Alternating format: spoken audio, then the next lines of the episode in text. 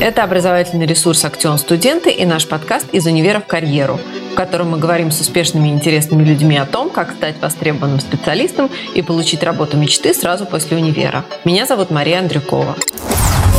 Всем привет! И сегодня у меня в гостях э, моя коллега и друг Марина Ильина, которая тоже работает э, в издательском доме «Актион». Марин, скажи, пожалуйста, как называется твоя должность? Всем привет. Моя должность э, называется шеф-редактор системы главбух и по совместительству руководитель маркетинга системы главбух. Сразу объясню, если кто-то не знает или не слышал, что такое система главбух. Да? Система главбух – это справочная система, где бухгалтер, любой бухгалтер может может найти быстро ответ на любой свой рабочий вопрос. То есть это такой бухгалтерский Google, можно сказать. Но, как бы, интересная история состоит в том, что ты же ведь не э, редактор по образованию. Да, я шеф-редактор, но по образованию не редактор, я маркетолог, но по образованию не маркетолог. Вот, а расскажи, пожалуйста, кто ты по образованию? В общем, в дипломе у меня насколько я помню, написан экономист, а специализация была у меня антикризисное управление, так называлось, то, чему нас вроде бы учили. Финансовая академия. Да, финансовая академия. ВУЗ назывался тогда финансовая академия. Сейчас, насколько я знаю, это называется финансовый университет при правительстве Российской Федерации. Ну, то есть ты на самом деле экономист, тот самый финансист, который вот потом пошел пошел не в финансы. Да, так получилось, что когда я еще училась в финансовой академии, э, в курсе где-то на третьем или на четвертом, хотелось где-то что-то подзаработать. В первую очередь даже не столько получить там какой-то опыт работы, практические навыки, а просто хотелось тупо, да, денег немножко подзаработать э, студентки. И я устроилась на радио, на радио «Эхо Москвы». Меня там попросили помочь э, в работе веб-редактора, да, редактора веб-сайта радиостанции курсе. И вот я там работала, работала, а потом, когда дело шло к пятому курсу, и надо было искать место для преддипломной практики, я так подумала, что вот э, у меня финансовая, финансовая академия, а какой-никакой есть опыт работы в СМИ, и мне попалась на глаза вакансия в журнале «Главбух». Я отправила туда свое резюме, сходила на собеседование, и меня взяли. Вот как бы таким образом я попала очень, это давно было, в издательский дом «Актион». Ну уж не очень давно. Пару лет назад. Десятков. Пришла в журнал «Главбух» и вот уйти из «Актиона» с тех пор не могу. Они меня держат в заложниках. Шутка. А, ну, то есть ты пришла на должность редактора? Нет, я пришла на должность корреспондента. То есть, ну, э, журнал «Главбух» нужен был корреспондент, а мне нужно было место для преддипломной практики. Была, я не знаю, есть ли сейчас, но тогда была такая э, штука, как преддипломная практика. Ты либо сам себе ищешь место для этой практики в какой-то компании, какую-то работу, э, либо тебя ВУЗ отправляет. Вот. Я решила не идти туда, куда отправлял меня ВУЗ. Это было какое-то очень скучное, унылое заведение я туда пару раз ходила, мне что-то не понравилось.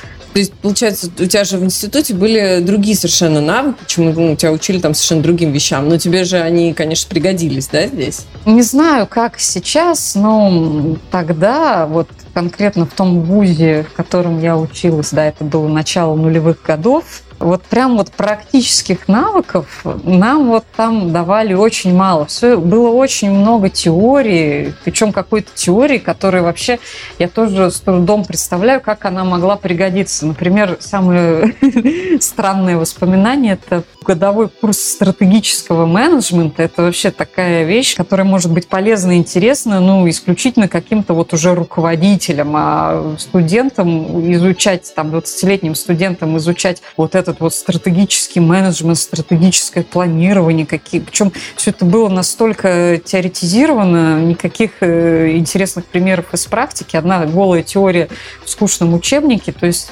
очень мало нам давали практических навыков, и в работе чем то, что мне давали, пригодилось очень мало. Я скорее даже вот в своем первом месте работы, не в первом, а уже втором, да, вот в журнале «Главбук» получила гораздо больше практических навыков, нежели во время учебы в академии.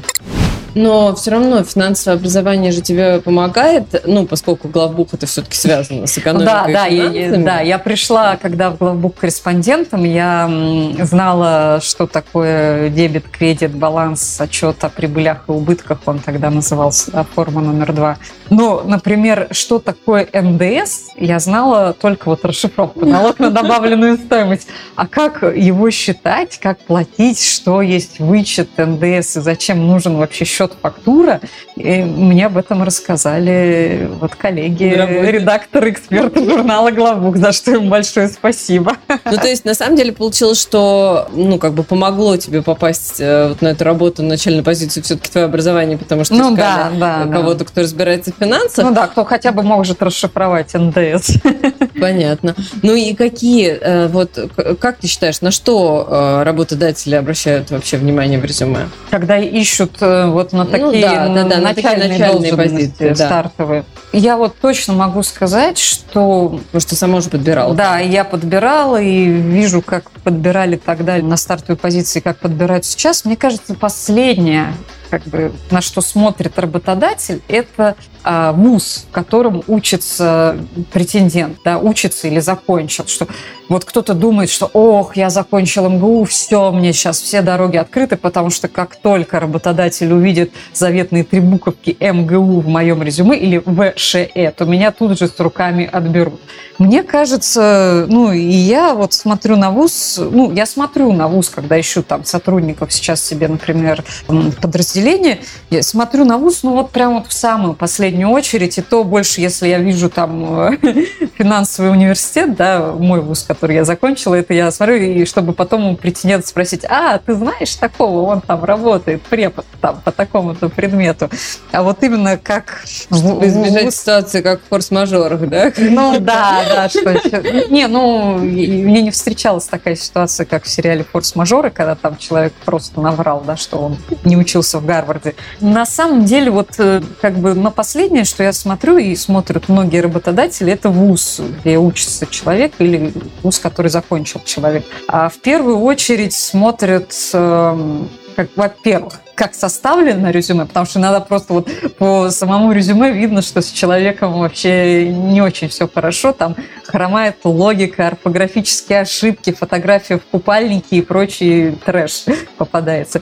Потом смотрим да, на человека как он отвечает на вопросы. Вообще, может быть, э, когда человеку задаешь вопрос, да, вот ищем мы там, эксперта по бухучету, задаем какой-то очень каверзный вопрос. Человек э, не знает на него ответа. Но, опять же, человек, не знающий ответа, может просто сказать, ой, не знаю, а может как-то пытаться что-то там придумать, где-то какие-то наводящие вопросы задавать. И тут уже, ага, парень-то не дурак, пытается выкрутиться, ну, например, да. Угу. То есть вот резюме, личное общение, если говорить говорить о поиске на стартовую позицию. Ну, да, опыт, хотя бы практика какая-то, если есть, уже круто. То есть теории вузовской недостаточно? Не знаю, может, сейчас э, лучше учат в вузах, я не очень в курсе, но э, кто как учили 20 лет назад, это точно недостаточно. А какие-то доп. навыки дополнительные, там, типа, образование, это имеет значение?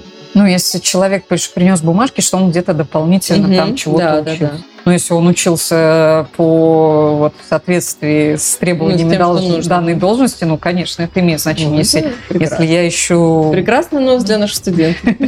Да, если, грубо говоря, вот я в маркетинге ищу себе дизайнера интерфейсов, например, или какого-нибудь копирайтера, и если человек приложит бумажку, что он там прошел хотя бы какой-нибудь курс по копирайтингу, то это, ну, как бы не сказать, что прямо жирный плюс, да, и гарантия трудоустройства, но это такое, ну, молодец, значит, чувак, да, чего-то как-то потратил время, чтобы чему-то научиться. Ну, в общем, нужно составлять резюме грамотно, э, стараться какие-то дополнительные навыки туда добавить, mm-hmm. а где вы учились, это, в общем, не так ну, в конце, важно. всегда же пишут в конце резюме. Да, образование, конечно. Ну да, это лучше вниз туда, мелким шрифтом.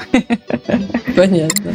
Слушай, а расскажи, пожалуйста, какой-нибудь интересный, прикольный случай, который у тебя был на работе, связанный, с, может быть, с твоим образованием и, в общем, с чем-то таким интересненьким. С образованием? Нет, ну просто как бы э, интересно то, что ты училась в финансах, да, в экономике, а потом ты пошла в совершенно другую стезю. И это классный случай в том плане, что э, студенты должны понимать, что вот даже если они учатся на финансах, это не значит, что они обязаны дальше да, искать работу да. только там, где вот они учились. Да, сейчас вот. куча людей работает не по специальности. Мой самый любимый пример – это одна моя знакомая, которая училась на юриста, потом работала как очень-очень успешный юрист, потом она ушла из юристов в медиаторы. Это такие люди, ну, тоже связанные отчасти с юридической сферой, которые пытаются примирить враждующие стороны. Чаще всего услугами медиаторов пользуются там при бракоразводных процессах. Да, чтобы вот этот человек, который пытается договорить э, людей, чтобы те без суда решили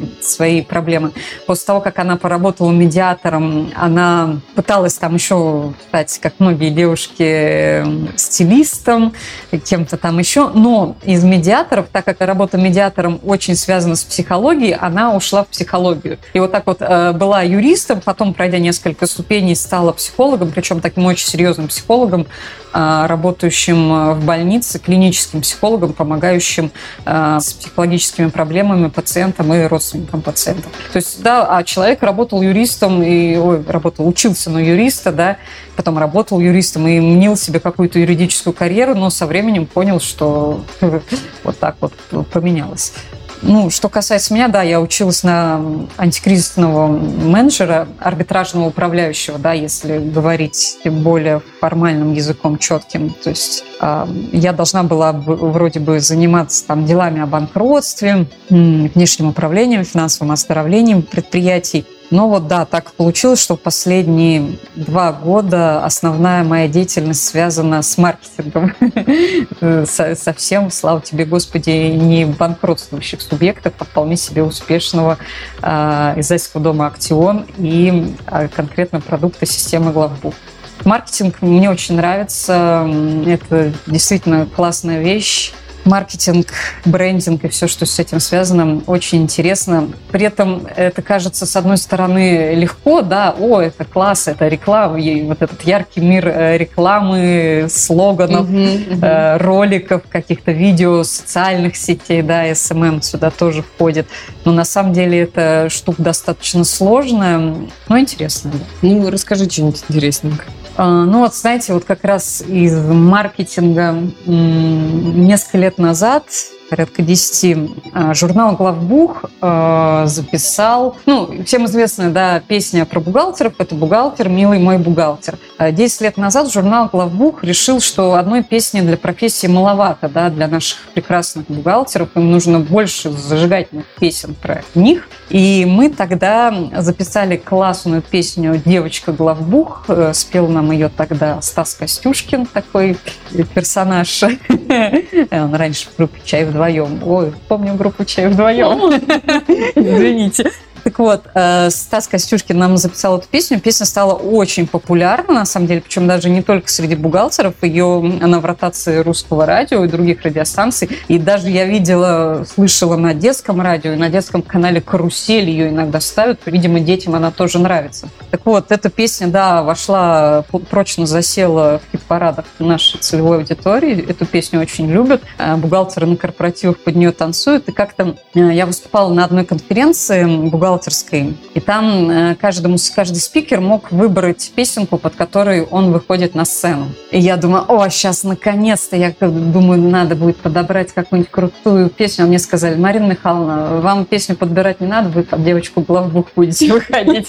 И я так думаю, ну ладно, ну да, хорошую песню послушать. Я думала, и все выходят под девочку главбух. Не, не, там у нас выступали, помимо меня, там были, например, чиновники из Федеральной налоговой налоговой службы, из Минфина. И, кстати, они такие классные песни выбирали. Вообще, э, мы всегда думаем, что чиновники, они такие люди серьезные, государственные. Они вышли там классные какие-то треки модные предложили.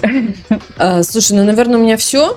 Спасибо тебе большое. Было очень интересно. По крайней мере, теперь, я надеюсь, студенты будут понимать, что, получив высшее образование, они могут э, ну, у них будут широкие возможности для трудоустройства, и можно найти себя в совершенно любой сфере, в том числе в маркетинге, в издании, и редактировании и так далее. Ну да, я, кстати, вот э, вообще думаю, что высшее образование – это не столько про навыки, сколько вообще про это как это, мозги потренировать, да, походить. Да. Это вот как, да, вот многие говорят, вот в школе мы там проходим синусы, косинусы, интегралы, они нам в жизни вообще нифига не нужны.